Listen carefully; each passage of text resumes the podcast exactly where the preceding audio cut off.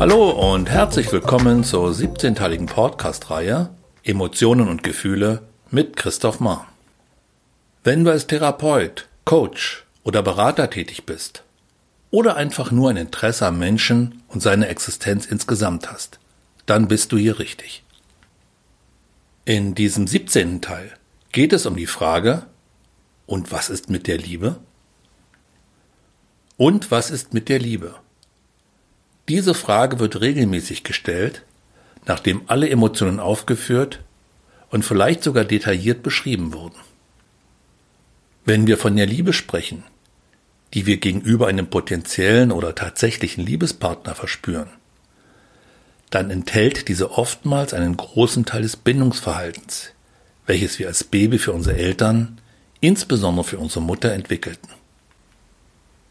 Liebe lässt sich als eine Kombination aus Bindungsverhalten und sexuellem Begehren verstehen. Diese zwei grundlegenden Aspekte des Menschen sind angeboren und notwendig für das Überleben unserer Spezies. Die französischen Ärzte und Schriftsteller François Lelore und Christophe André schreiben in ihrem Buch Die Macht der Emotionen Zwar ist Liebe ein gefühlsmäßiges Erleben, aber sie ist keine Emotion im engeren Sinne, sondern eine Mischung verschiedener Emotionen, welche mit besonderen Gedanken einhergehen, sowie dem Bestreben, sich dem geliebten Objekt zu nähern. Wenn die Liebe eine Emotion wäre, dann gäbe es auch einen für sie typischen, universellen Gesichtsausdruck. Das ist jedoch nicht der Fall.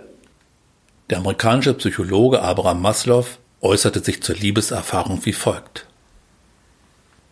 Sie besteht primär aus einem Gefühl der Zärtlichkeit und Zuneigung, mit großem Vergnügen, Glücksgefühl, Befriedigung, Begeisterung und sogar Ekstase über die Erfahrung, wenn alles gut geht. Es besteht die Neigung, näher kommen zu wollen, in einen intimeren Kontakt zu treten, die geliebte Person zu berühren und zu umarmen, sich nach ihr zu sehnen. Die Person wird außerdem als begehrenswert wahrgenommen, entweder als schön, gut oder als attraktiv. Jedenfalls bereitet es Vergnügen, sie anzuschauen und mit ihr zusammen zu sein, und Kummer und Depressionen, wenn man von ihr getrennt ist. In der Psychologie wird Liebe als ein übergeordnetes, positives Grundgefühl beschrieben, dessen Gegenteil der zerstörerische Hass ist. Liebe ist jedoch in ihrer Essenz mehr als ein Gefühl oder eine Emotion. Liebe ist ein Seinszustand, welcher die Wahrheit und Gewissheit des Größeren in uns in sich trägt. Ein Seinszustand, der, folgen wir Erich Fromm, eine Kunst ist, welche wir uns zunächst einmal aneignen müssen. So schreibt der Psychoanalytiker Erich Fromm in seinem Bestseller Die Kunst des Liebens. Der erste Schritt auf diesem Wege ist, sich klar zu machen, dass Lieben eine Kunst ist, genauso wie Leben eine Kunst ist. Wenn wir lernen wollen zu lieben, müssen wir genauso vorgehen, wie wir das tun würden, wenn wir irgendeine andere Kunst, zum Beispiel Musik, Malerei, das Tischlerhandwerk oder die Kunst der Medizin oder der Technik lernen wollten. Man muss einerseits die Theorie und andererseits die Praxis beherrschen.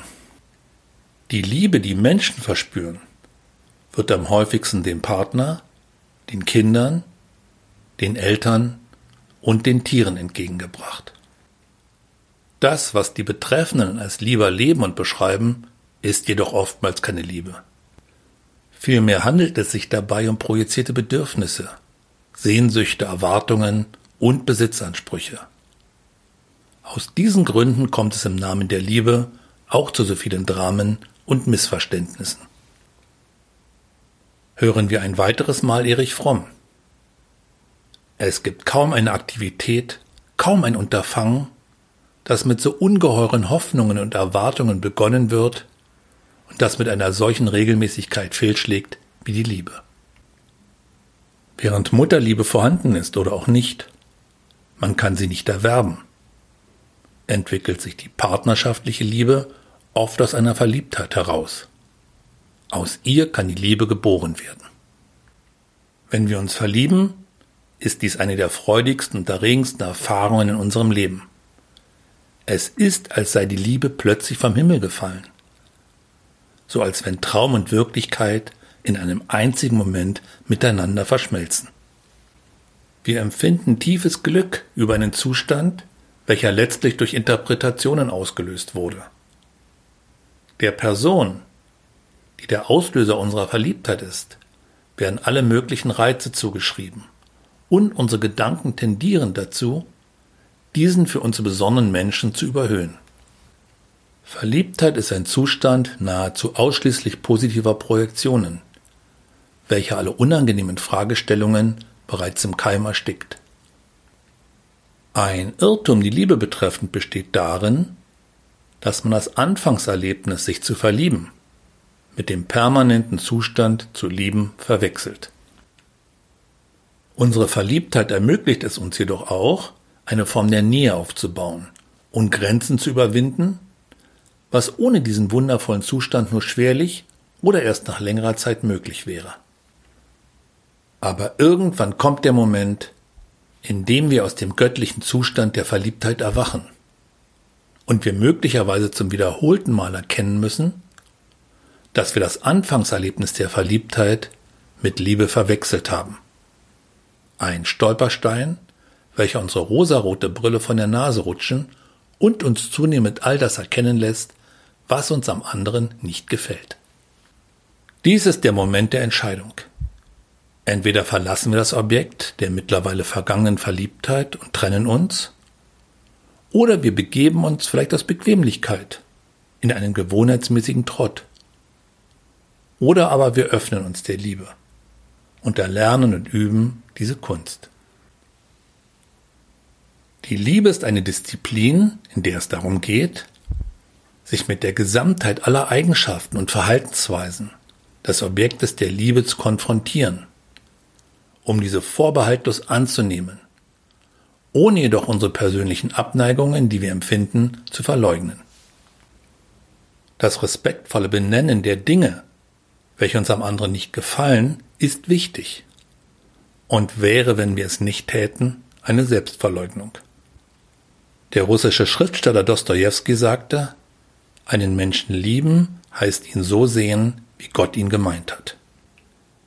Liebe vereinigt Gegensätzliches und befähigt uns, die vermeintlich nachteiligen Aspekte des anderen festzustellen, ihn in seiner einzigartigen Individualität wahrzunehmen und anzunehmen, gleichzeitig jedoch auch unsere eigenen Bedürfnisse nicht zu verraten. Wie bei allen Fähigkeiten und Künsten, die uns nicht in den Schoß fallen, bedarf es auch bei der Liebe der Übung, der Beharrlichkeit und der Bereitschaft, uns auf sie einzulassen. Dies kann eine lebenslange Lernaufgabe sein, mit Höhen und Tiefen. Wenn die Liebe jedoch als Kunst verwirklicht ihre Kraft entfaltet, sprechen wir von einem geheimnisvollen Phänomen, welches nur schwer beschreibbar ist. Einer Lebensqualität, die jenseits unseres Denkens liegt. Die Liebe ist eine aktive Kraft, die keine Grenzen kennt, denn sie ist überall, allumfassend und alles durchdringend. Somit ist sie immer gegenwärtig. Und wenn wir die Liebe nicht wahrnehmen, dann nicht, weil sie abwesend ist, sondern weil wir von ihr abwesend sind nicht mit ihr in Resonanz schwingen. Die Liebe hat den Menschen mehr beflügelt als alles andere. Und viele der bedeutendsten Kunstwerke sind Ausdruck ihrer Kraft. Um die Liebe zu beschreiben, fand der libanesisch-amerikanische Philosoph und Dichter Khalil Gibran folgende Worte. Liebe gibt nichts als sich selbst und sie nimmt nur von sich selbst. Liebe besitzt nicht noch will sie besessen werden. Liebe hat keine andere Sehnsucht, als sich selbst zu erfüllen. Denn der Liebe ist die Liebe genug. Wenn euch diese Folge und die Podcast-Reihe Emotionen und Gefühle insgesamt gefallen hat, würde ich mich freuen, wenn ihr diese positiv bewertet. Weiterführende Informationen von mir und meiner Arbeit findet ihr auf www institut-christoph-mar.de